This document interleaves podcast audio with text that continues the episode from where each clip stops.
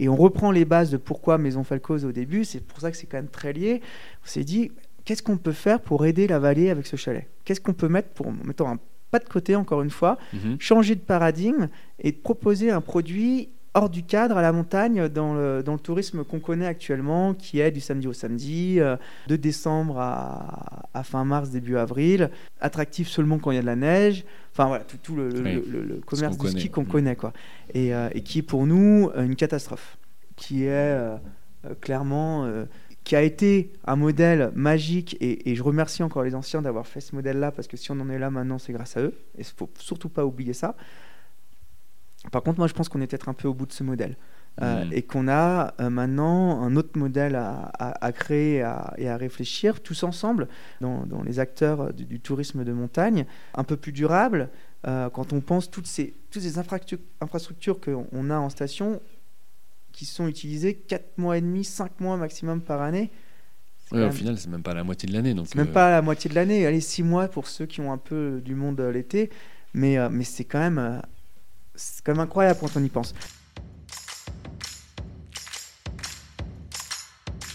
Bienvenue sur Comment t'as fait, le podcast de ceux qui veulent comprendre concrètement comment les autres ont fait. Je m'appelle Julien Hatton, je suis cofondateur de l'agence de communication BuzzNative et je vous propose de partir ensemble à la rencontre d'entrepreneurs et dirigeants passionnés et passionnants, pas toujours dans la lumière, mais qui font pourtant rayonner leur structure et leurs équipes. À ces profils au parcours non linéaire, audacieux ou encore atypiques, je n'ai qu'une seule envie, leur poser la question comment t'as fait? Si vous aussi auditeur, vous rêvez de découvrir les coulisses et le quotidien de nos invités, que vous soyez entrepreneur averti, débutant ou en devenir, abonnez-vous et embarquez avec moi chaque semaine pour des épisodes d'une heure qui vous feront gagner des années d'expérience. C'est parti Bonjour chers auditrices, chers auditeurs. Aujourd'hui pour ce nouvel épisode du podcast Comment t'as fait les rencontres d'entrepreneurs, j'ai le plaisir d'accueillir Lucas Falcoz, cofondateur de la Maison Falcoz, maison qui regroupe plusieurs restaurants et chalets aux Arcs, station dans les, dans les montagnes savoyardes françaises à côté de Bourg-Saint-Maurice. Salut Lucas. Bonjour Julien.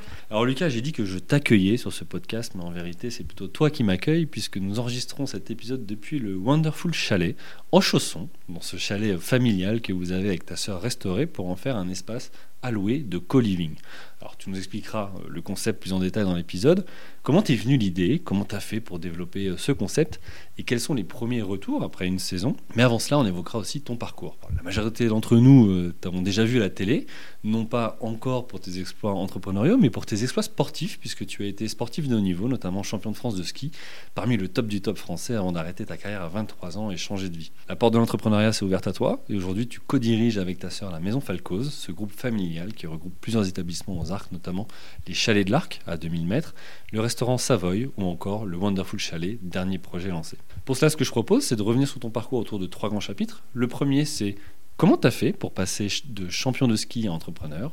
Ensuite, on évoquera comment tu as fait pour challenger le modèle du coworking et de la location meublée pour proposer un nouveau concept de co-living dans un cadre exceptionnel à la montagne. Et puis enfin, comment tu as fait pour adapter ton activité à la crise sanitaire Covid-19 et quels impacts sur ton organisation ou ton activité? Ok pour toi, Lucas? C'est parfait, beau programme. Super. Bah, écoute, alors avant d'attaquer euh, sur euh, la, première, euh, la première question, est-ce que toi tu peux nous présenter avec tes mots Maison Falcoz ce que c'est? Oui, avec, grand plaisir. Alors Maison Falcoz, c'est un, un, groupe de restaurants sur la station des Arcs, cofondé avec ma sœur, Candice, où on a développé maintenant quatre restaurants avec un esprit vraiment familial. Et on essaye, grâce à ça, de voir un autre côté de la saisonnalité et de, mettre en avant notre, notre saisonnalité et notre travail en saison euh, qu'on connaît depuis toujours en fait. Alors on va voir justement ce côté euh, familial, on va voir voilà quelle est votre différenciation hein, dans cet épisode. Euh, avant ça, est-ce que tu peux nous partager aussi quelques chiffres qu'on se rende compte, voilà, le nombre d'effectifs, etc.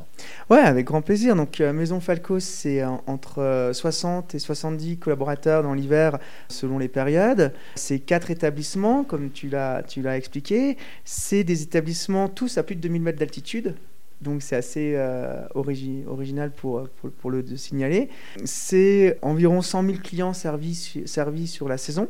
D'accord. Et puis euh, après, est-ce que tu veux aussi des chiffres plus comptables ou ça c'est Comme tu veux, ce que tu peux partager. C'est euh, non, bah après il y a, y, a, y a, rien de secret. Hein. on est assez assez transparent sur sur plein de choses. On est entre 3 et 4 millions de recettes annuel sur, sur tout le groupe. Ok, bah écoute, top, merci. Une question que je pose à tout le monde, même si j'ai une petite idée hein, de la réponse. Pourquoi Maison Falcoz D'où vient ce nom? Alors, ça vient de nos équipes. Pour vraiment refaire l'histoire familiale, euh, le premier restaurant des Chalets de l'Arc qui a été conçu en 99, ouvert en 99 par euh, nos parents avec Candice. Nous, on l'a, récupéré en 2011, 2010-2011. On l'a après développé et on a perdu euh, notre mère en 2011 et notre père en 2017. Et en fait, en 2018, on travaillait déjà ensemble, mais il n'y avait pas tout ça. Et on s'est dit, et on s'est fait le constat qu'il nous manquait quelque chose, qu'on avait plus côté lien, famille, tout ça. Et, et on s'est dit, on va restructurer comment on fonctionne, comment on travaille. On va faire des, des, points plutôt administratifs, opérationnels, tout ça. Enfin voilà, on, s'est dit, on va tout se structurer pour pouvoir répondre après à des objectifs aussi d'ambition et surtout à un manque euh, que notre père avait laissé à la fin quand il est parti, qui nous soudait côté famille. Et on a, on, a, on a fait un tour de table, on s'est mis autour de la table avec euh, nos collaborateurs historiques qui travaillent avec nous depuis 10, 15, 20 ans, les premiers jours, et on leur a dit, bah voilà, on va un peu changer notre façon de fonctionner, de, de, de, faire. On va faire comme ci, on va faire comme ça, et puis on va mettre tout ça, on va mettre tout ça sous un nom d'un groupe pour avoir plus d'impact autour de nous. Comme notre objectif, c'est de changer, mettre un pas de côté et, et changer de paradigme sur la vision de la saisonnalité qu'on connaît depuis des années. Et euh, on n'a pas encore trouvé le nom, mais on réfléchit, on verra, on vous tient au courant. Et euh, ils nous ont dit Ah oui, bon, pour nous, rien ne change, c'est pareil. Euh, mais par contre, on va travailler pour la maison Falcoz. Et là, on a dit Oui, mais on va pas l'appeler comme ça. Pas, on ne se voyait pas l'appeler maison Falcoz. Ça faisait, on n'y arrivait pas. Et en fait, tout un été, on a réfléchi avec ma sœur un autre nom, qu'est-ce qu'on allait dire. Enfin, qu'est-ce qu'on on a dit ça, ça, ça. Puis à chaque fois, ils nous disaient Non, nous, c'est Maison Falcoz, c'est parfait. quoi. Et on a dit, mais non, on va pas faire comme ça, ça nous va pas. Enfin, on avait du mal, et puis ils nous ont convaincus, et on a dit, bon, bah, allez, on, y va. Si pour vous, c'est. à chaque fois, on leur proposait des noms, ils disaient, non, non, non, c'est Maison Falcoz. Et, donc voilà comment est née euh, Maison Falcoz. Ok, donc au final, très participatif euh, avec votre équipe. Et puis, alors tu disais, euh, ce côté, on n'a pas envie de mettre notre patronyme dans le, dans le nom, et finalement, ils vous ont convaincu. Et ça doit être aussi, finalement, à ce moment-là, une, bonne fierté de voir que les équipes poussaient pour mettre en valeur bah, votre nom. Ouais, surprise et, fierté. Et, et, pour être honnête, un peu gênant. Du... moi, même moi, ça fait 4 ans maintenant, j'ai toujours un peu du mal. Euh, de me présenter, Maison Lucas Falcos, Maison Falcos, ça fait un peu. Mais en même temps, c'est vrai qu'il faut voir plus loin, quoi. Et puis c'est euh, un nom savoyard, c'est un nom. Il y a le côté aussi qui. Ce qui nous a convaincu, c'est que pour nous, on est hyper attaché au, au, local, en fait. Et vraiment, pour nous, c'est quelque chose de très important. Et de se dire, bah, en fait, d'avoir un groupe de restaurants comme ça, on est tous les nés, on est, on est sur les arcs et on est tous les deux nés sur la commune. Hmm. avec ma sœur. Du cru. Du cru. Et en fait, c'est quand même une force de se dire, bah voilà, des enfants nés à Bourg-Saint-Maurice qui développent quand même un groupe sympa, qui ont quelques ambitions, qui, qui veulent essayer de, changer un peu les choses de la saisonnalité avec une nouvelle vision. Euh, et on s'est dit, bon, bah, allez, let's go. Ok, bon, bah, écoute, top. Et on retrouve ce côté finalement très chaleureux, très maison, très familial euh, que vous proposez à, vos clients. Très bien, écoute, je propose qu'on passe à la première partie. Premier grand chapitre, donc comment tu as fait pour passer de champion de ski à entrepreneur? Là, l'idée, c'est que tu nous racontes, voilà, avec tes mots, toi, ton parcours. Euh, qu'est-ce qui t'a amené à finalement euh, te diriger vers l'entrepreneuriat après ta, ta carrière de ski? Alors, super question et super intéressant. Et je suis super content de développer sur ce sujet parce que pour moi, entre le sport de haut niveau et l'entrepreneuriat, il y a beaucoup, beaucoup de ponts. Il y, a, il, y a, il y a beaucoup de situations. Je me suis retrouvé en tant qu'entrepreneur maintenant et chef d'entreprise à gérer des situations et euh, par exemple le stress, juste à gérer son stress sur du quotidien, sur mm. des actions, sur sur de l'inattendu parce que ben tu le sais très bien, hein, c'est euh, c'est des journées, euh, euh, c'est l'inattendu au quotidien. quoi. c'est pas ce qui t'attend dans la journée. Voilà, tout va bien, puis l'heure d'après, tout va mal. Ça. Et le sport de haut niveau, bah, c'est ça. Dans le ski, c'est euh, on, pour, pour, expliquer un petit peu le milieu du ski, on, reconnaît le parcours en dérapant. On n'a pas la notion de la, de la vitesse, on n'a pas vraiment la notion du parcours. On l'imagine, on s'imagine beaucoup en visualisation comment on va passer. On se regarde passer, on s'imagine passer mais c'est tout. On n'a hmm. pas de test, on a, c'est directement euh, sans test. Et donc, bah, forcément, pendant la descente, il y a forcément des imprévus. donc, cette, euh, gestion des imprévus m'a beaucoup aidé euh, dans, la, dans ma vie d'entrepreneur après. Et en fait, je suis arrivé après dans, à reprendre le restaurant familial en me disant, bah, j'ai pas beaucoup de bagages. Quoi. moi, j'ai fait mes études, 18 ans, bac, et puis après, engagé sur la carrière de ski à fond. Je me bon, on verra bien. Et en fait, je me suis rendu compte que j'avais quand même quelques bagages intéressants sur le comportement, sur euh, le management de l'équipe, sur euh, la capacité d'emmener une équipe derrière moi. Parce que avec ce côté sport, ce côté euh, où on, en fait on montre l'exemple et, euh, et, j'avais cette capacité à, me dire bon, bah, je monte l'exemple, premier, premier arrivé, dernier parti, cette hmm. capacité de travail aussi que nous amène le sport de haut niveau, de, savoir encaisser, de tout ça. Et en fait, bah, ça m'a mis confiance en moi. Vraiment, ça m'a, je me suis dit, bah, finalement, euh, j'avais beaucoup de doutes, je me dis, ça va être très très dur et tout. Ça a été très très dur, hein, euh, je ne vais pas le cacher, mais, mais j'avais quand même des outils pour pouvoir affronter ce qui, ce qui m'arrivait. Et, et finalement, encore maintenant, ça fait 12 ans avec trois restaurants en plus, euh, le Wonderful Chalet cette année. Et au quotidien, euh, j'ai des souvenirs euh, de, ma vie d'avant de sportif en disant Ah ouais, et, puis qui je peux tout de suite rebasculer dans ma, vie d'entrepreneur et qui me sont mais, plus qu'utiles, quoi, vraiment. Ok, donc là, ce que je comprends, ce que tu dis, c'est toi, tes études, tu les as arrêtées au, niveau du bac, mais le fait d'avoir poursuivi une carrière de haut niveau a fait que ça t'a donné un bagage pour pouvoir justement derrière ben, emmener une équipe, euh, la gérer, euh, la développer, avoir une vision, la visualisation.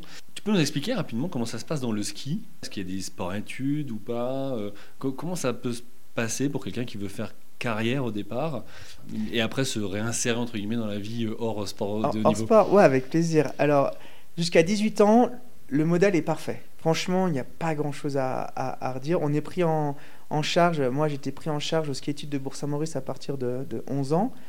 Euh, ah oui, donc euh, c'est ok tôt. Ah sixième, ouais, hmm. direct. Euh, on, est pris en charge, moitié ski, moitié école, avec des, des professeurs qui nous, qui, qui, nous prennent le soir, qui nous prennent le soir pour nous faire rattraper. Pour... Enfin voilà, vraiment, hmm. jusqu'au bac, il y a, y, a, y, a, plein de filiales et plein de, de, solutions pour aller jusque-là.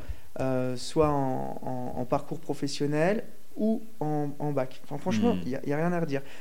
Maintenant, euh, je vois avec des, la nouvelle génération qui arrive, il y a aussi des écoles de commerce et d'autres structures qui se sont mises en place pour le haut niveau, qui, qui, ont, qui ont été dans la continuité de, de ce post-lycée, entre guillemets, et qui sont, euh, qui sont topissimes maintenant, franchement, et qui sont clairement possibles de, hmm. de, de, de, jongler avec les deux. Difficilement, mais possible. Il y a 15 ans en arrière, c'était un peu moins le cas. On avait moins de de, de, porte de sortie. C'était, plus délicat de, de, faire le choix et, c'était déjà un vrai choix de se dire bon, euh, on va, euh, on va, euh, on prend un risque. Est-ce qu'on est-ce que on prend un risque de peut-être sacrifier notre carrière de sportif ou ça peut très bien marcher pour les deux? Il y a toujours des exceptions est-ce qu'on sacrifie aussi notre carrière euh, dans les études? Parce que faire à moitié les deux, c'est compliqué. Enfin, moi, c'est comme ça que j'avais pris à, l'époque. Je me suis dit, bah, si je fais à moitié ça, à moitié ça, ce sera à moitié rien finalement. Donc, bon, je le fais à 100%, hmm. avec des objectifs assez forts, en me disant, si je suis pas dans le top 5 monde, bah, c'est de la perte de temps. En fait, hmm. euh, dans ce cas-là, bah, je bifurque et je, et je prépare autre chose, mais je vais pas rester jusqu'à 30, 35 ans pour, euh, pour, être, pour jouer milieu de tableau, ça m'intéressait pas. Et par rapport à ces débouchés-là et à autre chose aussi qui a, été qui a fait un déclenchement pour moi de, de moment de basculer euh, plus humain euh, avec la maladie de ma mère et j'avais du mal à, être loin parce qu'on était quand même toujours parti dans mmh. quatre coins du monde avec, euh, avec ma mère qui était malade ici, la famille qui était autour d'elle et moi non. Donc ça, ça a été aussi un, un gros gros point. En plus, bah, j'étais pas vraiment dans le top 5, j'étais dans le top 5 junior en senior, euh, peut-être qu'avec le temps j'y serais arrivé, peut-être pas, mais il y avait des peut-être. Donc euh, quand il y a Quand, il y a un doute, il n'y a pas de doute. J'aime à dire. J'aime bien cette formule. Donc, euh, donc voilà. Et puis j'aimais bien aussi le, le, côté entrepreneuriat qui m'a toujours attiré. Alors oui, je voulais te poser cette question parce qu'à 23 ans, tu arrêtes ta carrière. Ouais. Là, il y a plein de possibilités devant toi, hein, parce qu'à 23 ans, on peut voilà, se diriger vers, vers plein de carrières différentes. Toi, tu as choisi la voie de l'entrepreneuriat. Euh, mais avant qu'on rentre dans ce détail de restaurant, puis tourisme de manière plus globale avec le, groupe Maison Falcoz, pourquoi, d'où ça vient cette envie d'entreprendre? Je pense du sport. À, titre personnel, hein. moi vraiment personnellement du sport. on, surtout un sport comme le ski alpin, c'est un sport individuel. Hmm. Donc depuis 11 ans, on est maître de soi-même et de sa vie en fait. Hmm. On loupe une course, on peut s'en prendre qu'à soi-même. Ouais, tu es responsable autant de tes échecs que de tes Voilà. succès. Hmm. Les échecs et les succès, on, on vit avec et on est, comme tu viens de le dire, on est autant responsable de l'un de, de- de l'un ou l'autre. Échec, euh, moi quand j'ai arrêté le ski, de toute façon c'était impossible de rentrer dans une carrière euh, où métro, boulot, dodo et on me disait euh, fais ci, fais ça ou euh, non. on- Hmm, de- tu te projetais je suis formaté ouais. depuis 11 ans pour construire ma carrière Hmm. et devenir champion. Donc, et être responsable. Quand on est en ski alpin, on est seul derrière le portillon. Et souvent, on dit, bah, de toute façon, tu es tout seul face au port- derrière portillon, à toi de jouer. quoi. Hmm. Et tu es seul face à tes responsabilités. Et si tu n'as pas fait le job avant, tu peux pas te cacher. Bah, automatiquement, moi, je me, je me suis jamais vu. Et encore maintenant, je me vois pas faire autre chose. Quoi. Ouais, et pour toi, du coup, ça a été aidant, ça. Ouais, complètement. Ouais, clairement. Ok. Ok, donc 23 ans, donc tu dis ok, bon, je réfléchis à ma carrière. Euh, finalement, j'arrête le ski. Euh, alors, avant d'aller là-dessus, euh, champion de champion de France de ski, euh, c'est quoi ta- ton meilleur souvenir ou ta meilleure expérience? Tu peux nous partager ça? Ouais, avec plaisir. Alors, je vais peut-être en décevoir quelques-uns, mais euh, moi, mes meilleures expériences, c'était les vies de groupe. D'accord. Vraiment. Et c'est ce qui. J'en ai parlé avec d'autres copains avec qui, qui ont arrêté plus tard, qui ont fait des, des- des belles carrières. Et, et, quand, euh, et puis on se recroise comme ça en, euh, en soirée avec des copains ou, ou au restaurant. Et, et, euh, et on se dit, ah, c'est toi, c'est quoi qui te manque le plus à La vie de groupe? Et en fait, on est beaucoup à, à- à- à répondre à cette question-là. Dans le ski, hein, je parle toujours dans le Mhm. ski, dans ce que je connais. Parce que c'est extraordinaire. C'est. le ski, c'est un, un petit milieu. C'est-à-dire que euh, moi, je suis rentré en ski-études à 11 ans. J'étais pour beaucoup en équipe de France à 23 ans avec, avec les mêmes. On a Mhm. grandi ensemble. C'était- C'était comme des. Enfin, pour certains, c'est comme des frères.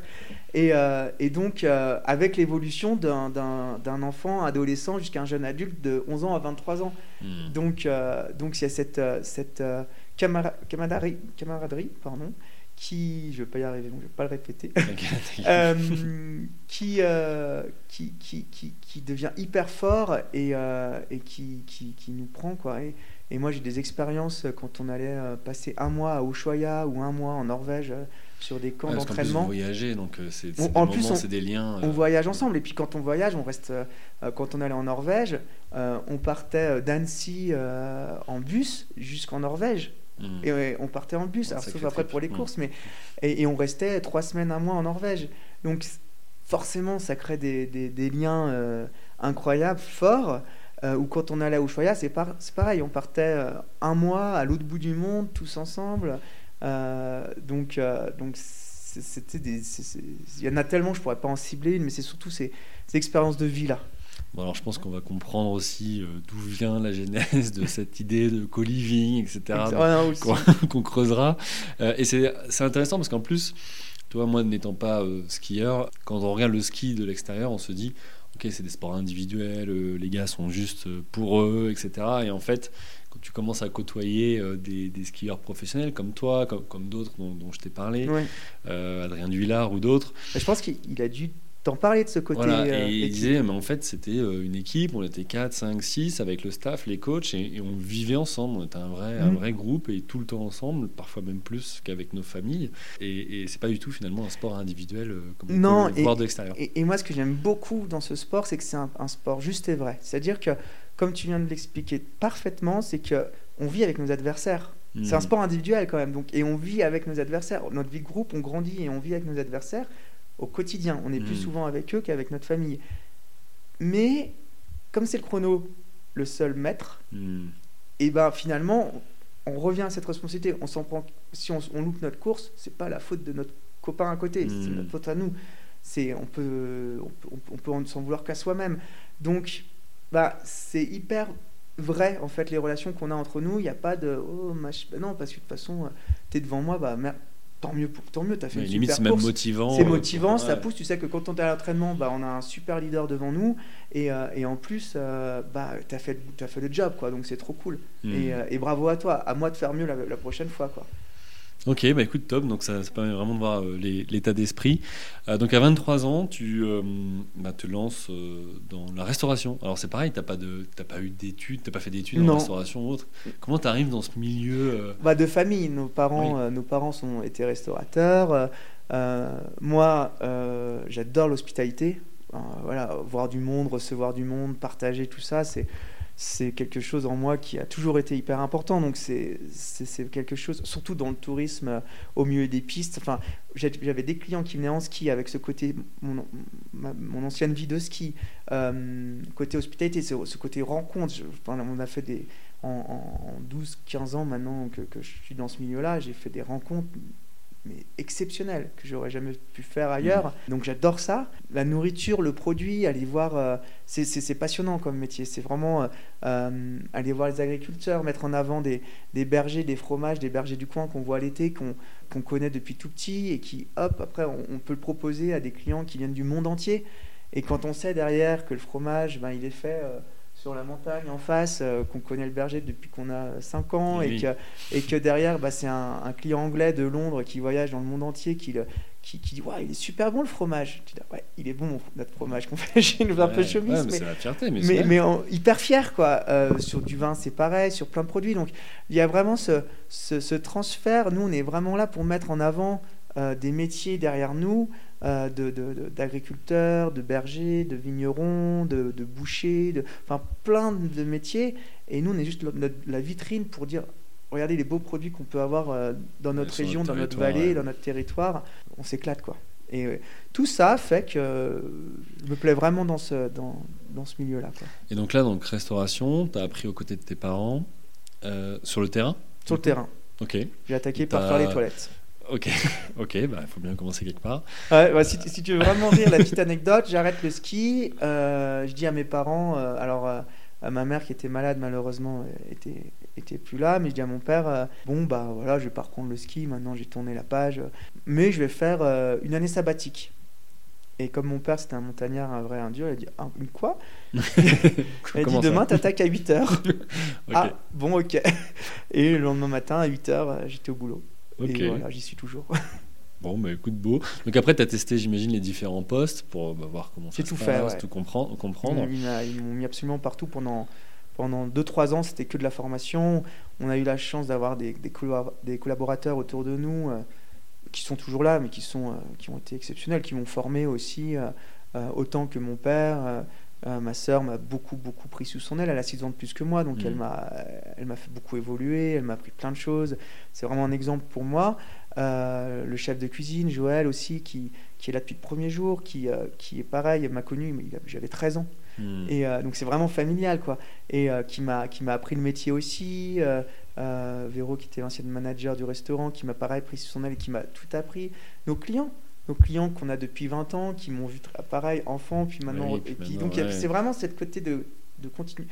De, de famille, c'est vraiment le mot famille, maison, euh, générosité, partage, euh, qui ont fait que maintenant je suis là où je suis et, et ça, c'est la transition s'est bien passée. Il y a eu des moments difficiles, forcément. C'est jamais, euh, c'est jamais tout rose, mais mais on a eu beaucoup de chance dans l'entourage qu'on a toujours. Alors, il y a une question qui me vient, parce que je fais le parallèle avec euh, alors, une autre échelle, mais euh, des grands groupes qu'on connaît, euh, de, de- de milliers euh, de, de personnes.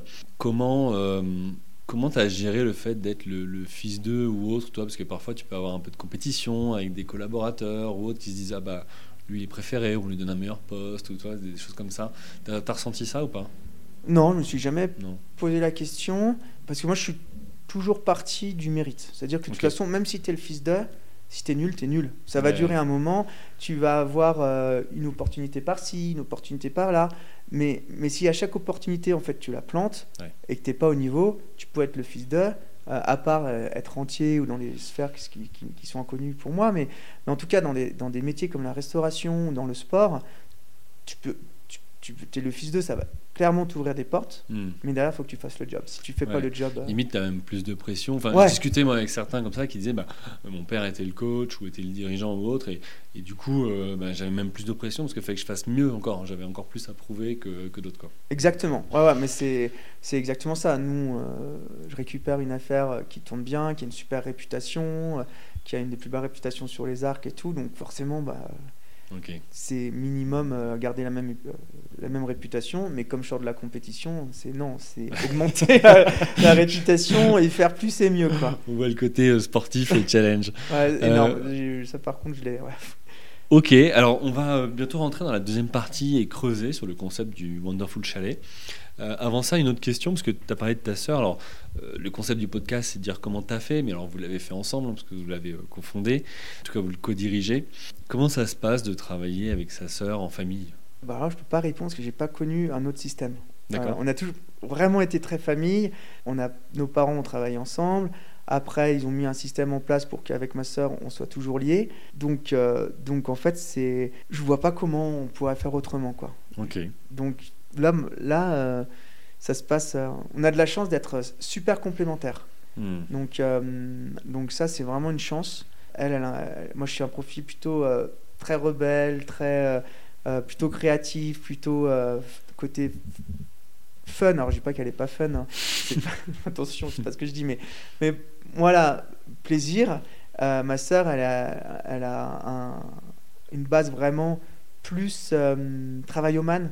Hmm. Euh, où il faut qu'elle soit. Euh, elle aime bien quand tout, tout, est anticipé, tout carré, tout ça. Moi, je suis plus dans le moment présent, dire bon, bah, euh, de toute façon, il va avoir quelque chose, un problème, donc on va le. Ok, on va gérer. On va gérer le problème quand il arrivera. Donc, en fait, on se. On se on est, on, est vraiment, on fait un bon duo, quoi, vraiment. En plus d'être frère et sœur, on fait un, un, vrai beau duo, je trouve.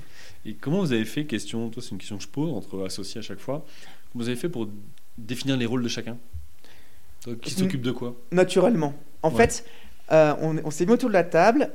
Moi, je lui ai dit ses points forts. Elle m'a dit mes points forts. Ah, génial. Ok. Et euh, quand je dis qu'on est complémentaires, c'est que c'était totalement l'inverse. C'est-à-dire qu'elle m'a dit bon, bah toi, tes points forts, c'est le côté relationnel, relation client, relation presse, communication, euh, commercialisation. Voilà, toi, il faut que tu sois devant, en tête d'affiche. Et elle, ses points forts, c'est tout ce qui est gestion, vision, travaux, pilotage de la boîte. C'est une tueuse. Et, euh, et, donc, en fait, à deux, on, est, euh, on fait vraiment le, la, la, paire. Quoi. Donc, elle, euh, l'interne, toi, l'externe? Ouais, exactement. C'est ce que c'est ce qu'on dit souvent, c'est que tout ce qui est interne à la société, c'est elle qui le gère. Tout ce qui est externe à la société, c'est moi qui, qui, le gère. Ok. En gros, pour, pour grossir le geste. Bon, top, merci. On passe à la deuxième partie. Comment tu as fait pour challenger le modèle du coworking et de la location meublée pour proposer donc un nouveau concept de co-living dans un cadre exceptionnel à la montagne hein? on, y est en ce moment et je peux confirmer que la vue est magnifique. Est-ce que tu peux nous, voilà, nous expliquer la genèse? Alors, l'histoire de Wonderful Chalet, elle est, euh, elle, est, euh, elle est pour nous hyper intéressante. Après, je ne sais pas si ça va intéresser beaucoup de monde, mais en tout cas, pour nous personnellement, c'est quelque chose de très fort parce que euh, il est né pendant le premier confinement. Le 14 mars, on se retrouve à devoir fermer nos restaurants, donc gérer l'urgence comme tout chef d'entreprise, entrepreneur de, ce moment-là, dire oh, qu'est-ce qui se passe passer, comment on va faire, tout ça. Et puis, bah, mi-avril, fin avril, ça se pose, ça se calme. Nous, de toute façon, on, avait fini la saison en fin avril, donc on n'avait pas d'urgence de réouverture prochaine. Et en fait, on, avait un, on a un chalet euh, sur les arcs euh, de famille. Et euh, avec, avec Candice, on s'est dit qu'est-ce qu'on fait de ce chalet Il est là et, et, et, on reprend les bases de pourquoi Maison Falcoz au début. C'est pour ça que c'est quand même très lié.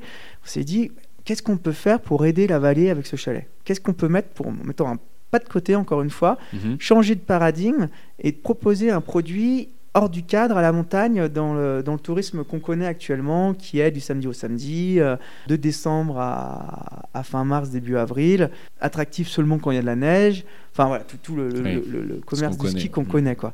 Et, euh, et, qui est pour nous une catastrophe, qui est euh, clairement qui a été un modèle magique, et, et, je remercie encore les anciens d'avoir fait ce modèle-là, parce que si on en est là maintenant, c'est grâce à eux, et il ne faut surtout pas oublier ça. Par contre, moi, je pense qu'on est peut-être un peu au bout de ce modèle. Euh, hmm. Et qu'on a euh, maintenant un autre modèle à, créer et à, réfléchir tous ensemble dans, les acteurs du, tourisme de montagne, euh, un peu plus durable. quand on pense toutes ces, toutes ces infrastructures qu'on a en station qui sont utilisées 4 mois et demi, 5 mois maximum par année. au final, c'est même pas la moitié de l'année. C'est même pas la moitié de l'année. Allez, 6 mois pour ceux qui ont un peu du monde l'été. Mais, mais c'est quand même c'est quand même incroyable quand on y pense.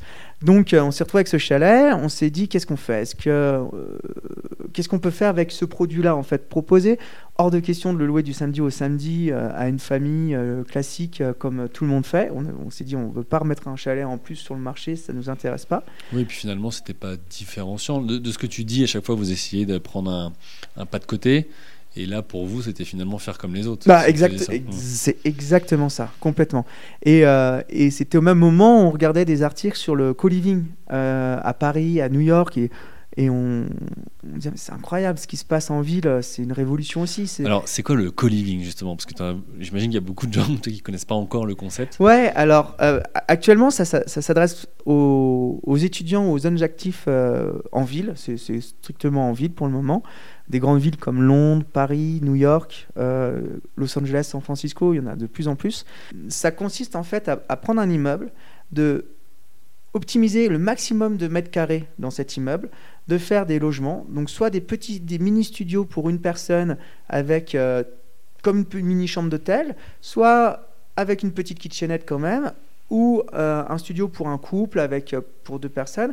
Et après, ils partagent les, espaces communs de, de l'immeuble. Et après, l'attractivité de ça, c'est de faire des espaces communs incroyables, une cuisine magnifique. Euh, il y en a qui ont piscine, salle de sport, salle de hmm. cinéma, salle de jeu, euh, coworking, la fibre, internet. Et en fait, euh, c'est des en ville, c'est on vient pour six mois, un an.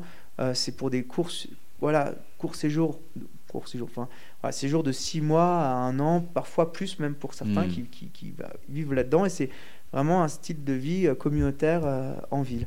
Et, euh, et on s'est dit, c'est super intéressant. Est-ce que est-ce qu'on est-ce qu'il n'y a pas un truc à faire avec ce modèle-là dans le tourisme? Parce que moi, j'adore le, on a ma, ma soeur aussi, on adore le tourisme. Pour le coup, mmh. on a toujours eu ce côté tourisme, comment développer et comment regarder différemment euh, le tourisme. Quoi. Et, euh, et donc, on s'est, on s'est euh, penché sur le sujet. On s'est dit, bon, bah alors, comment ça se passe? Est-ce qu'il y en a dans le monde qui font du tourisme? Donc, il y en avait quelques-uns. Oui, parce que j'allais poser la question est-ce qu'il y en a déjà qui se faisaient dans la montagne ou vous étiez parmi les premiers, non. les premiers à, le faire? En montagne, on est parmi les premiers à le faire. Et comme on le fait, on est clairement les premiers. Ça n'existe pas du tout. En fait, on était parti au début comme beaucoup le font déjà maintenant, Beaucoup, beaucoup c'est un grand mot. Quelques-uns, on va dire, parce qu'il n'y en a mhm. quand même pas beaucoup. Euh, il y en a à Biarritz, il y en a euh, en montagne aussi en station, il y en a euh, beaucoup au Portugal, Amérique du Sud, Bali, pour des questions de, de coûts immobiliers. parce que, bon, là, c'est, on est, on est dans, dans, dans l'immobilier, donc tout de suite, plus on est dans des endroits un peu élitistes, plus, plus ça grimpe. et il s'adresse aux digital nomades. Et donc, c'est des guest house super sympa euh, et euh, avec, avec un modèle économique pour le, digital nomade. Donc on se dit, ah bah super, ça peut être sympa d'attirer des digital nomades aux arcs, c'est top. Donc on commence à partir sur ce sujet-là, digital nomade à fond, on regarde, on, on, va voir, puis on se rend compte que leur budget, c'est entre 1000 et 2000 dollars par mois. Et là, nous, on a tout de suite réfléchi pour dire, bon, rentabilité, on va dire. Hmm. Euh, on va dire comment et là, on s'est dit mais 2000 dollars par mois en montagne c'est pas possible nous on va jamais pouvoir payer la banque. Ça ça, marchera pas quoi. Euh, faut qu'on faut qu'on réfléchisse à un autre euh, un autre modèle économique. En restant dans le co-living parce qu'on adore cette idée de partage et de d'avoir son espace privé vraiment classe comme une belle chambre d'hôtel et ce, ce partage d'espace commun et de vie qui est je trouve un point fort du projet et ce, côté, donc pour nous, tout de suite, on a vu ce côté mélange entre l'hôtel, et le Airbnb, quoi, qui n'existe pas. Et donc on s'est dit, bon, bah alors comment on peut trouver un modèle économique fiable qui peut matcher avec le côté immobilier des stations, qui est, qui est dur. les prix sont, sont, très hauts. Dans certaines stations, c'est, incroyable. Et on s'est dit, mais pourquoi on n'adapterait pas le, le, côté du co-living au tourisme et le proposer à une clientèle touristique qui vienne en vacances dans un magnifique chalet qui, touche à l'art de vivre alpin. Feu de cheminée, euh, salon, cuisine tout équipée, terrasse, jacuzzi extérieur. Enfin, vraiment, le, le, must du chalet, quand on imagine, on dit oh, je vais dans un chalet. Il y a tout ce hmm. qu'on imagine euh, dans un chalet. Ski room pour partir, pareil, euh, hyper confort. Enfin voilà, la, totale du ski. Du... Et le rendre accessible au plus grand nombre et se dire hmm. bah, on n'est pas obligé d'être une famille nombreuse, d'une bande de copains, de, de, venir de Londres, de la City pour se dire tiens je vais faire non on est un petit on est un couple comme moi je suis avec ma copine ou d'autres, ou, ou, voilà, on est, on, est, on est que deux, mais on peut avoir accès à ça. Hmm. Et on s'est dit, euh, bon allez, on part là-dessus. On verra, on fait le proof of concept aux arcs. On a envie de voir ce que ça donne. Euh, euh, et, donc l'idée, c'est qu'on a créé des chambres comme des chambres d'hôtel, d'un bel hôtel 4 étoiles. On propose le petit déjeuner le matin. Donc quand, quand, tu te lèves le matin, tu as ton petit déjeuner, tu as le manager du chalet qui, qui t'a tout préparé, qui, qui, est, juste à mettre les pieds sous la table. On fait le ménage des espaces communs pour qu'il n'y ait aucune friction de problématique entre la communauté et qu'il n'y a que du bonheur en fait. Il n'y a le, que les plus, pas les inconvénients. Et on, facilite, la vie vraiment euh, euh, des hôtes dans le chalet. Quoi. Et, euh, puis on, Inch'Allah, on verra bien, on verra bien. On lance le bébé, on lance le truc. Nous, ça, on était à fond, enfin, on est toujours à fond, encore plus à fond après premier hiver. Et puis on verra bien le retour client. On, on, essaye de, on s'est dit, il faut qu'on ait un prix hyper, euh, hyper cool. Hmm. Et là, ça donne quoi du coup comme gamme de prix pour qui voudrait euh, passer une nuit ou une semaine? En hiver, on est à 200 euros la nuit avec petit déjeuner. D'accord. Un peu moins, 180. Ok, pour la chambre et puis après accès aux espaces. Ah ouais, pour le voilà tout, hmm. ouais, vraiment euh, pour l'expérience une nuit, petit déjeuner, la chambre une ou deux personnes quoi. Ok, alors vous aviez donc ce chalet familial, vous avez dit on va le restaurer, en tout cas le, euh, développer d'une autre manière euh, pour proposer ce concept de co-living. Qui dit concept de co-living, donc euh, nouveau, dit un mix de différents modèles. Comment tu as fait pour, tu vois, aller voir la banque, leur expliquer le concept tu vas trouver les fonds pour faire les travaux, pour leur expliquer le modèle en fait? Alors, les travaux, ça ça n'a pas été très compliqué. Si, ça a été compliqué, mais je veux dire, c'est de l'immobilier. Donc en fait, euh, là, c'était de la rénovation du chalet. Mhm. On est allé voir la banque. C'était un chalet qu'on avait qui était payé. Euh, on a dit, bah voilà, on va le rénover. Euh, la banque a dit, bon, bah. Ok. Ok. on n'a même pas dû leur montrer pourquoi on le rénovait. On, voilà, on va le rénover, on va le louer cet hiver on avait dit ça, on va louer cet hiver. Oh oui, ok. Et puis on avait le. Ici, il a pas de. c'était pas des, euh, des, grosses rénovations. Je veux dire, ma sœur habitait dans le chalet, donc euh, c'était vraiment des coups de peinture. Donc, donc c'était vraiment pour le proof of concept. Donc, euh, D'accord. Ça allait. Après, les fonds pour le premier hiver, on a eu la chance. Les arcs nous ont énormément aidés. D'accord. Ils nous ont mis beaucoup en avant. Ils nous ont pas mal sollicité. Puis après, on a, on, a appelé des connaissances pour nous aider à nous faire de la pub, à, nous, à parler de nous. Euh, et, puis, euh, et puis là, on est sur fond propre actuellement. Ok. Alors justement, donc, euh, entre l'idée que vous avez eue, la rénovation, les, premiers, les premiers clients, c'est quoi les premiers retours que vous avez eus voilà, Le concept, ça marche Vous en êtes où? Alors, le, on a fait un hiver incroyable. Comme beaucoup de projets, je pense que ça va te parler ce que je vais dire, et je pense que ça va parler à beaucoup de, euh, d'entrepreneurs qui nous écoutent aussi, c'est bien sûr rien à voir à ce qu'on a imaginé au mois de novembre. Mmh. Entre le plan et ce qui se passe en réalité, il y a toujours un gap. Voilà, donc à cause de beaucoup de croyances limitantes aussi. Comme quoi Comme euh, le fait de vivre en communauté. Moi, mmh. j'étais persuadé, donc au début, on était vraiment parti sur le concept workation. Pour ça que dans tout le chalet, il y a la fibre, fibre privée, pour vraiment travailler comme si on était dans le centre de Paris ou le centre de Londres. Le coworking, là on est dans le coworking pour mmh. faire l'épisode. Euh, équipé pareil d'écrans tactiles connectés, enfin voilà, vraiment pour bosser. Euh, tout ce qu'il faut.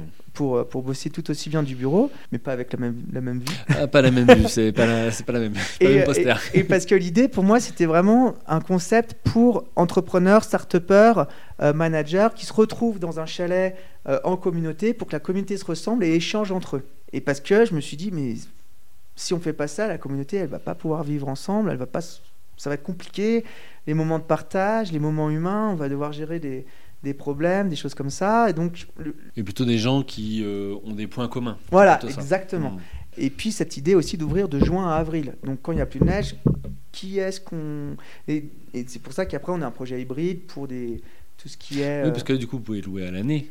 On loue à l'année. Il n'y a plus de saison ou pas Non, et en juin, et comme on a peu de frais fixes, côté euh, staff, euh, charges, parce que c'est assez, assez, flex, un, projet pas flex, c'est pas le mot, mais plutôt agile, hmm. où on peut s'adapter par rapport aux saisons facilement. Euh, c'est ça le plus important. Et comme on, a, on, a, le coworking avec la fibre dedans, bah, des coachs, euh, des petits séminaires euh, vraiment réduits peuvent venir vivre l'expérience co-living en équipe. Hmm. Et donc, il y a ce côté supplémentaire qui, même s'il n'y a pas le ski, il y a la cour le trail, il y a l'escalade, le golf, le, le VTT, d'autres activités à faire en montagne, tu peux remplacer le ski et quand même vivre cette expérience hmm. du Wonderful Chalet. Et, donc, ça a été un peu, un peu la surprise. Je hmm. cherchais mes mots, mais mais euh, donc, on arrive euh, début décembre, les travaux se terminent, euh, on a commencé la commercialisation, on commence la, le côté communication également, workation, tout ça, sûr de me dire de toute façon, il n'y a que ça qui peut marcher, mmh. les autres, ça va faire un flop. Et le, chalet conçu pour ça, mais franchement, à part deux, trois réglages après la fin de l'hiver, là-dessus, on avait eu pas mal d'anticipation assez bonne, donc ça, c'est cool. Mais par contre, on s'est complètement planté sur la clientèle, quoi. D'accord. Mais vraiment. Pas eux. Et eh ben, ça leur plaît. Mais à un moment, on s'est dit, avec ma soeur, on s'est dit, ok, l'objectif de cet hiver, c'est quoi? C'est d'avoir du feedback, de valider le produit, valider le concept. Hmm. Euh, c'est ça le plus important. Savoir si après on accélère, et qu'on développe, ou on dit, bon, notre idée a été cool, ça nous, ça, nous a fait marrer, mais ça fait hmm. marrer que nous. ok. Et euh, donc là, on a tout ouvert Booking, Airbnb, euh, tous les réseaux de, de, commercialisation touristique des arcs, on a mis la poignée à fond, et ça nous a rempli le chalet de février à maintenant. On était complet. Ok, donc maintenant, de fin janvier à fin avril. Fin avril, ouais. Hmm. On a été complet en décembre. Janvier, c'était un peu plus creux. On a eu des up and down, mais on a eu quand même du monde. Euh, et de fin janvier à mi-avril, plus de place. Hmm. ok. Super cool. Ouais, c'est clair, pour, une, pour un lancement. Euh, pour un, un, lancement, c'est top, quoi. Mais avec une clientèle open down aussi. C'est-à-dire que finalement, on avait en réservation euh, la même semaine un Palestinien et une Israélienne. Enfin, un hmm. Israélien et une Palestinienne, pardon. Euh, on avait des Anglais, on avait des retraités, on avait des gens qui venaient en workation, pour le coup. Euh, on avait euh, des jeunes actifs et, entre guillemets, des un peu plus vieux actifs, fin de carrière. Hmm. Et, et, je me suis dit, bon, je suis dans les depuis 15 ans, s'il faut régler des, des, incendies, bon, bah, j'irai. C'est mon boulot, il n'y a pas de problème. Il faut qu'on sache, j'avais vraiment envie de savoir. Donc j'ai dit, allez, on y va. Et, et ça m'a pris une belle leçon, comme quoi je m'étais bien planté, parce que bah, en fait, c'était la richesse du, la, vraie richesse du, concept et du projet, bah, c'était euh, le côté euh, hétéroclite de, de, la communauté dans le chalet, quoi. Hmm. Et j'ai halluciné. J'ai halluciné. J'avais, on n'avait jamais les mêmes profils dans, dans, le chalet en même temps. Et ça a toujours super bien matché. Toujours, euh, l'expérience humaine a été hyper forte. Et ils étaient tous super, super heureux entre eux, quoi. Et en fait, moi, ça m'a cassé toutes mes croyances limitantes que j'avais en disant, ouais, il faut que ça se ressemble. Rien du tout. L'important, euh, c'est vraiment le partage, le respect, la vie ensemble. Et euh, il y a eu des échanges entre des, un couple de retraités qui est venu, plus de jeunes qui étaient venus en workation, euh, incroyables, qui ont dit bah voilà, moi j'ai fait ma carrière là-dedans, ah ouais, super.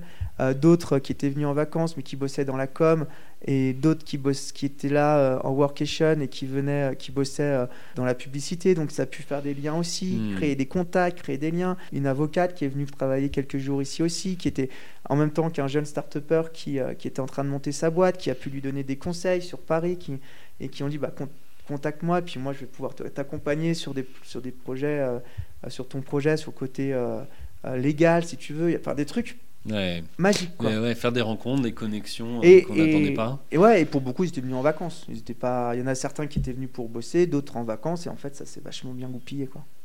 comme quoi, finalement, l'humain s'adapte aussi et ah est un, être social et sociable. non, mais vraiment, on, l'avait un peu oublié avec le Covid, mais là, ça m'a, ça m'a bien rappelé que ouais, on est vraiment bien sociable et, et, et que ça fait vraiment. Euh, fait du bien de sortir en fait de notre zone de confort. Et puis parfois notre train-train, des, des, toujours de mêmes gens qu'on en fait, moi, je me suis rendu compte que, et, moi le premier, on est toujours un peu avec les mêmes personnes. On, va rencontrer une soirée, un truc, quelqu'un, on va discuter une heure, mais on, échange vraiment toujours qu'avec une personne. Là, on vit avec des inconnus, entre guillemets. Mm, mm. Mais ils sont inconnus les dix premières minutes. Ouais, c'est ça. Alors, j'ai eu la chance de tester le concept depuis deux jours, et c'est vrai que voilà, euh, on arrive dans le chalet, on se dit bon, on connaît personne, euh, certains se connaissent peut-être déjà entre eux, etc. Donc euh, comment je vais réussir à m'intégrer dans ce groupe et, au final, bon, voilà, au bout de 10 minutes, un petit apéro ou un échange et, ça y est, on est tout de suite. Ça, casse les barrières en tout cas. Totalement. et ça permet de, de rencontrer des, des, profils et aux expériences et réflexions riches et nourrissantes pour, pour chacun. Ok, donc finalement, première saison, vous vous rendez compte que ça valide le concept? Donc là, j'imagine que vous avez de l'ambition pour voilà, développer ou faire d'autres choses. C'est quoi la suite pour Wonderful Chalet? Alors, la suite pour Wonderful Chalet, ça va être déjà de développer l'intersaison. On veut rien lâcher là-dessus. Pour nous, c'est une question euh, vraiment. Euh, c'est le pourquoi on a fait Wonderful Chalet. C'est vraiment euh, pour prouver, montrer qu'on peut avoir un modèle économique en, tourisme fort qui tourne 10 mois sur 12 et qui peut, qui peut être rentable et qui peut attirer du monde même quand il n'y a pas de neige en montagne. Hmm. Parce que nous, comme j'ai expliqué au début, on est né à Bourg-Saint-Maurice, on vient de la, de, de la commune, on vient de la vallée. J'ai grandi ici, j'ai un souvenir d'enfance mémorable. Et quand, là, maintenant, bah, on menace de fermer des écoles parce qu'il n'y a plus assez d'enfants, parce que les familles ne restent plus, parce qu'il n'y a pas assez d'opportunités professionnelles, parce que les stations, bah, finalement, elles sont ouvertes euh, l'hiver, mais l'été, bah, c'est no man's land, que tous les jours, euh, enfin, tous les jours, pardon, tous les ans, on attend euh, la tête vers le ciel, que la neige tombe pour arriver, pour voir nos premiers clients c'est plus possible. Je veux dire, c'est, euh, maintenant avec les moyens qu'on a pour travailler à distance, le digital qui, est, qui, qui, rentre dans nos vies euh, à toute allure, et ce besoin de, ressourcement que de plus en plus de personnes ont aussi, bah, la montagne, on répond à ces, à ces critères-là. Côté sport, côté évasion, côté grand air, on a tout ça. Et on l'a toute l'année. Et on a mmh. différentes saisons avec différentes couleurs, différentes euh, différents plaisirs aussi outdoor à, à avoir.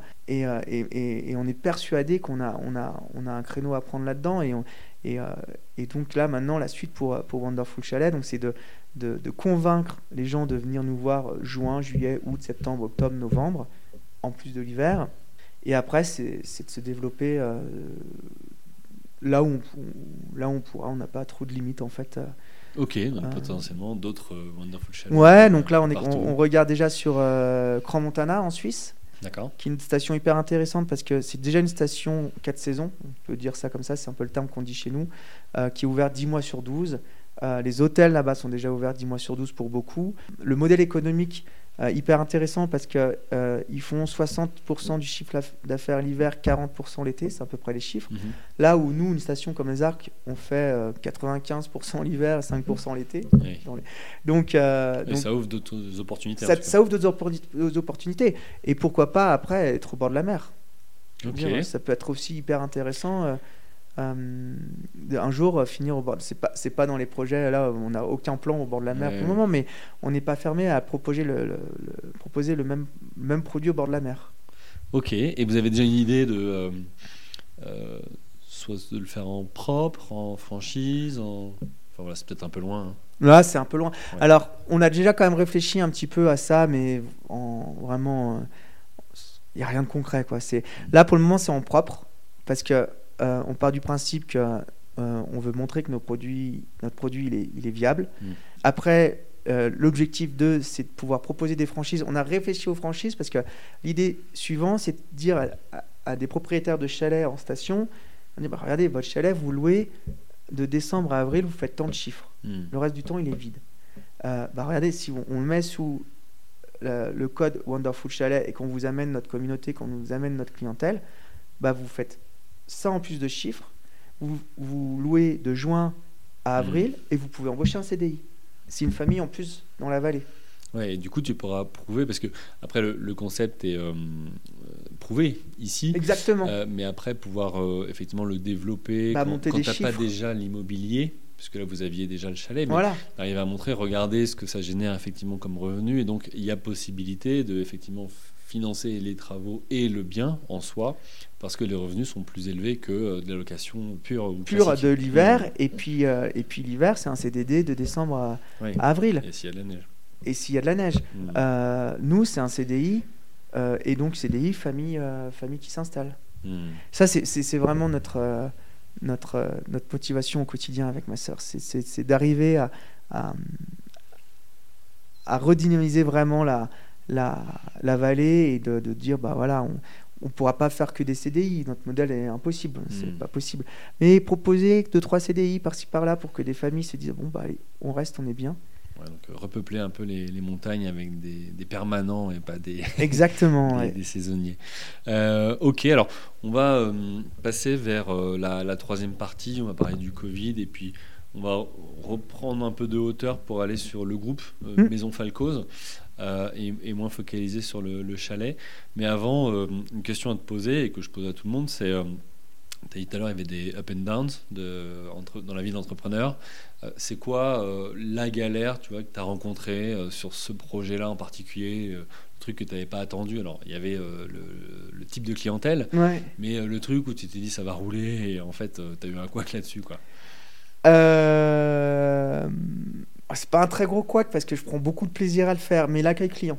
D'accord. L'idée de base du projet, c'était vraiment automatiser et, et, rendre le, le, client le plus autonome possible. Donc on a des serrures connectées. Moi j'envoie les codes et l'application pour télécharger euh, l'ouverture de, sa chambre. Et le client normalement arrive et il est autonome pour ouvrir sa chambre avec son téléphone ou le code qu'il a. Euh, ça je le ferai jamais. Hmm. Parce que je me suis rendu compte que cet hiver, euh, on ne peut pas ne pas accueillir le client. Hmm. Parce que c'est nous la première porte d'entrée en fait. c'est soit moi, soit ma soeur ou Pierre le manager on l'accueille, on, le présente au groupe, pour le reste de la communauté, on l'intègre, on lui fait visiter le chalet, on le met à l'aise. Et il y a tout ça où j'avais pas du tout anticipé. Et là, finalement, ouais, là, finalement, bah, c'est le côté où euh, on accueille les clients. Euh, on fait la journée de 12 heures euh, pour, pour les restaurants. puis on, à 11h30, minuit, on, on vient accueillir le, le client ici parce que son train arrive à 11h.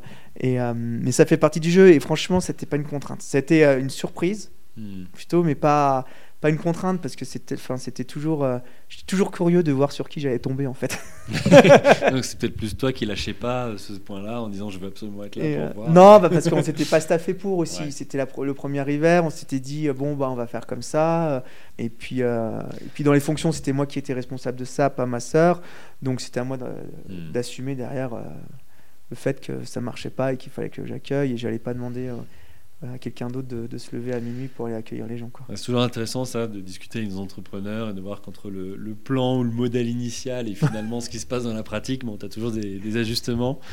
Euh, ok, écoute, je te propose, euh, parce que je vois l'heure aussi qui tourne, bah, qu'on passe à la, dernière partie. Euh, comment tu as fait pour adapter ton activité au Covid-19 hein, et quels impacts sur ton organisation? Alors là, je parle de Maison Falcos dans la globalité. Bien sûr, ouais. Restaurant plus euh, chalet.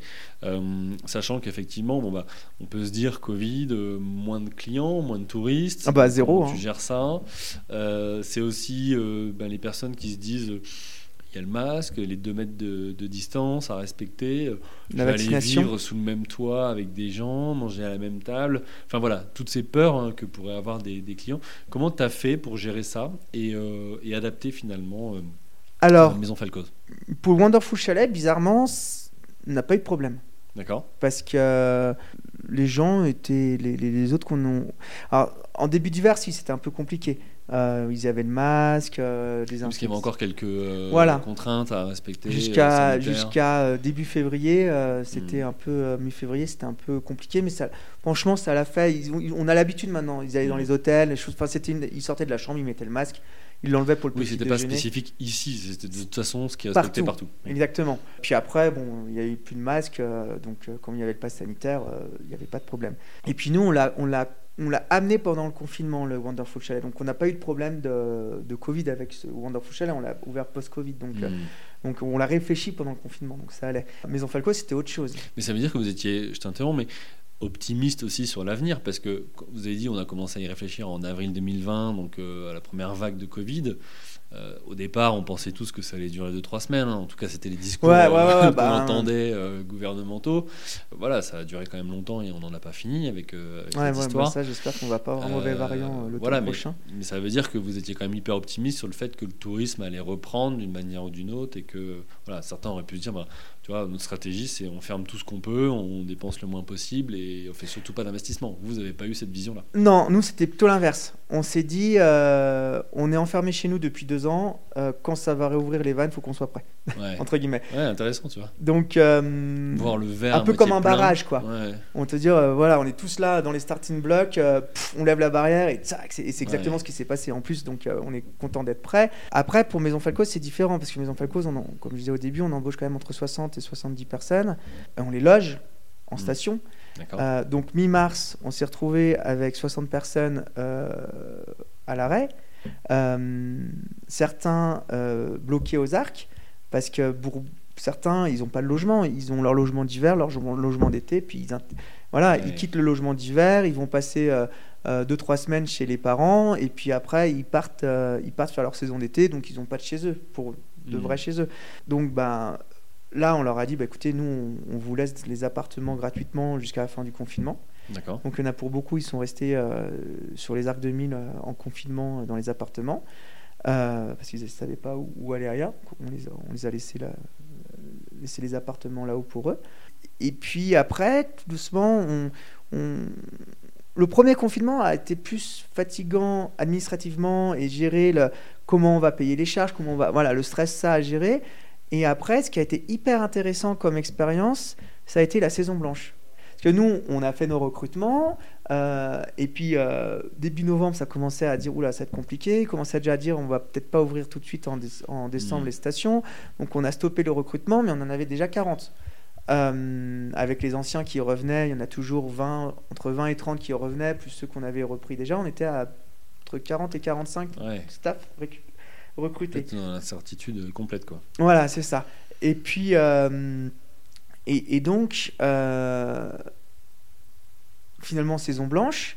Et on était content de ceux, ceux déjà qui, qui bossaient avec nous, on voulait les récupérer après pour la- cette saison-là. Et ceux qu'on avait recrutés, on voulait aussi gagner du temps Mm. et les récupérer pour cette saison. Parce que, pour faire une petite parenthèse, la saisonnalité, nous, c'est comme si on ouvrait une boîte de 70 personnes chaque année. Oui. Alors, on recrute pas 70 personnes, heureusement. On essaye d'être dans la continuité, mais on recrute euh, euh, 30, 35 personnes quand même euh, chaque année. Et on réouvre des restaurants chaque mois de décembre. Chaque mois de décembre, on réouvre, un rest- on réouvre quatre restaurants en même temps. Hmm. Donc, c'est assez particulier comme, euh, comme modèle aussi euh, de la saisonnalité. Donc là, ça veut dire que vous devez reformer les gens à chaque fois. On euh, reforme à chaque fois une nouvelle équipe. Alors il y a les anciens qui nous aident beaucoup parce qu'ils ils connaissent, donc hop, ils les prennent euh, sur leurs bras et puis euh, ils, les, ils les accompagnent. Euh, mais n'empêche que c'est de la formation, c'est de, l'esprit d'entreprise à inculquer en 4 mois et demi pour qu'on ait euh, vraiment le résultat qu'on, veut Ouais, à la on fin. revient à la notion de, sport. Là, on retrouve les saisons aussi sportives. et avec, Exactement. euh, chaque, chaque, euh, chaque saison, c'est une nouvelle équipe et il faut repartir. euh, Exactement, Bah, c'est exactement ça. Et, on, et, et- et le, le fait de, que je vous disais d'amener une équipe, d'être leader, de tout ça. De Alors maintenant, euh, je suis moins sur le terrain euh, opérationnel 100%, donc euh, c'est plus mon équipe à moi, mais on a nos équipes de managers Mm. qui, euh, qui, euh, qui, euh, C'est eux qui forment. Vous avez c'est eux qui process Oh ouais, on a pas mal de process. En fait, là maintenant, on a ma sœur et moi, on a une responsable administrative, une euh, responsable directrice opérationnelle qui gère ensuite 1, 2, 3, 4, 5, 6, 7, managers euh, D'accord. de chefs d'équipe en je, fait. je vais reboucler parce que du coup, ce, ce sujet, je voudrais qu'on le creuse en, en quelques minutes. Mais euh, je vais reboucler avec tout à l'heure quand tu disais on a repris euh, derrière notre père et vous avez structuré finalement différemment. Euh, comment tu as fait justement pour passer de euh, finalement, tu vois, ce, ce restaurant familial à un groupe euh, avec plusieurs restos, un peu structuré différemment, tu vois, pour prendre de la hauteur toi et sortir aussi du, du quotidien Et bah tout est lié en fait. C'est pour ça, on parlait du Covid aussi. La, la- la- la saison blanche qu'on a fait, bah nous on a vachement bossé sur le digital avec des newsletters, des vidéos, des- pour montrer au staff que bah on n'était pas chez nous euh, à pleurer, mais qu'on Mm. était en train de faire vivre, même si c'était fermé. On faisait des vidéos, des, des trucs un peu euh, voilà euh, second degré. On, on, on déneigeait les terrasses, on leur présentait nos produits, on leur présentait nos vins, ce qu'on allait travailler l'année prochaine, ce qu'on faisait, enfin notre quotidien pour vraiment continuer à garder le avez lien. du lien en fait, Ouais. c'est ça Exactement. Ce qui nous a permis de ne pas avoir trop de pertes euh, pendant cette saison blanche, de récupérer du staff Hmm. qui sont restés pas partis. Donc ça, c'est par rapport à d'autres confrères, c'est super cool. A- Oui, parce qu'on sait que dans la restauration, c'est compliqué de retrouver euh, du staff qualifié, C'est ça. engagé. C'est ça. Et nous, on a une équipe. euh, là, si cette année, on arrive à récupérer 90% de notre équipe, on serait les plus heureux du monde. On a une équipe extraordinaire. On a vraiment beaucoup de chance. Et, et donc, on a récupéré donc en 2011 euh, le restaurant. On avait euh, un maximum de 25-30 euh, collaborateurs. Maintenant, on en est entre 60 et 70. Et je pense que, en fait, c'est eux notre moteur. C'est clairement eux. Nous, ce qui, ce qui nous motive à ouvrir un nouvel établissement, c'est quand on se dit mince, là, si on se bouge pas, nous, euh, on va pas avoir de porte de sortie pour nos collaborateurs qui sont avec nous depuis 10, 15, 20 ans, qu'on fait monter en interne, ou, des jeunes qui rentrent dans la boîte, qui aient une, possibilité d'avenir aussi chez nous. Et on se dit, bah là, si on n'ouvre pas un nouveau truc, on n'a pas un nouveau projet, bah, ça va durer un an, deux ans, puis ils vont partir voir ailleurs parce qu'on n'aura pas de hmm. pas d'opportunité pour eux. Donc dès qu'on sent que c'est comme ça, et euh, eh ben on, on, pousse les portes et hop, on va on regarde les opportunités ou ce qu'on peut créer pour dire bah voilà, on, a créé ça. Donc, toi qui es là, on te propose de monter en interne à ce poste-là. Est-ce que tu es OK?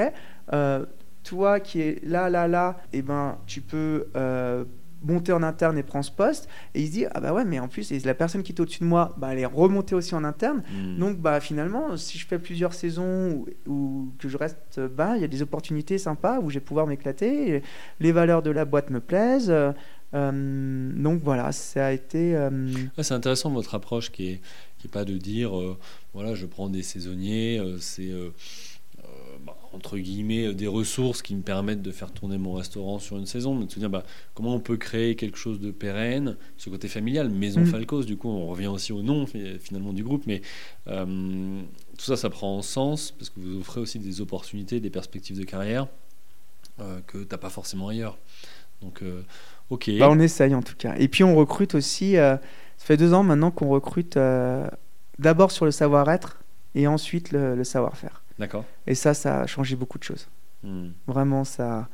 C'est. Euh, Parce que finalement, le, enfin, le, la constante dans, ceux qui disent ça, c'est que apprendre un savoir-faire, c'est possible. Un savoir-être, c'est impossible. Compliqué. Exactement. Ok, bah écoute, super. Il va être temps de conclure. Euh, pour ça, il me reste euh, deux questions à te poser. La première, c'est euh, ça veut dire quoi pour toi entreprendre ou être entrepreneur? Liberté. Pour moi, c'est la liberté. C'est de liberté et, et être acteur de quelque chose. Entreprendre pour entreprendre, demain, tu me dis, tu, tu, vas ouvrir plein de trucs, une marque, et puis basta, et puis il n'y a, a, rien derrière. Non, ça, ça ça me fait pas, je me lève pas le matin pour ça. Par contre, entreprendre et dans quelques années, on me dit, bah, grâce à ça et à, ce, que, ce que vous avez monté et la, la marque euh, ou le concept que tu as créé, bah, ça a révolutionné, ou ça a en, tout cas donné un autre regard à ce qui se passait avant, et un avant et un après, là, là, là je suis à, à 100 000 Ok, bah écoute, super. Et euh, pour nos auditrices et nos auditeurs qui nous écoutent, entrepreneurs installés ou en herbe, hein, en devenir, euh, ce serait quoi le conseil que tu leur donnerais? Oser. Mais moi, j'écoute aussi beaucoup de podcasts d'entrepreneurs et c'est vrai que tout le monde dit ça et c'est vraiment ça, quoi. C'est vraiment oser franchir, mettre le, franchir le pas, quoi. C'est euh, après, pas tout le monde peut être entrepreneur. Faut aussi, je pense, bien être en accord avec soi-même parce que c'est du stress, c'est euh, c'est une volonté, euh, c'est des objectifs. Enfin voilà, c'est pour ça que moi je fais beaucoup de parallèles avec le sport parce que euh, pareil, être champion c'est des sacrifices. Hmm. On c'est pas des sacrifices parce qu'on fait notre passion et entrepreneur c'est pareil, c'est des il y a plein de sacrifices. C'est pas des sacrifices parce qu'on fait ce qu'on aime, hmm. mais il faut être prêt. Voilà. Mais si on est prêt, faut oser. Ok. on bah, risque pas grand chose. Hein. Oser euh, descendre cette euh, fameuse piste aussi, passer le portillon. Voilà, exactement. non, mais c'est euh, même parallèle. Une belle image, ouais, une belle parallèle, ouais. Ok, bah écoute, super. Ben, un grand merci à toi, Lucas, pour ton retour d'expérience, pour tes partages, voilà, hyper riches pour bah, ceux qui voudraient se lancer ou sont déjà entrepreneurs. Euh, pour ceux qui voudraient se connecter avec toi, donc ils peuvent te retrouver sur euh, LinkedIn. Ouais. Donc Lucas Falcoz, F-A-L-C-O-Z. Euh, pour ceux qui voudraient découvrir le, groupe, maisonfalcoz.com. Et puis bah, ceux qui veulent aussi en apprendre davantage sur le co-living ou tester l'expérience, vous pouvez retrouver le site internet wonderfulchalet.com. Wonderful avec un A. Ouais. Vagabondé. voilà. Merci, euh, merci à toi. Merci à vous tous aussi, euh, chers auditrices, chers auditeurs, pour vos écoutes, pour vos messages privés, vos messages publics, vos notes sur Apple Podcast, vos partages, vos différents relais, euh, pour mettre en lumière ces entrepreneurs qui acceptent voilà, gentiment de partager leurs expériences, leurs hauts, mais aussi leurs bas, puisque c'est ça la vie de l'entrepreneur au quotidien. un grand merci à vous tous. Il me reste à vous souhaiter une bonne journée et vous dire à la semaine prochaine. Bye.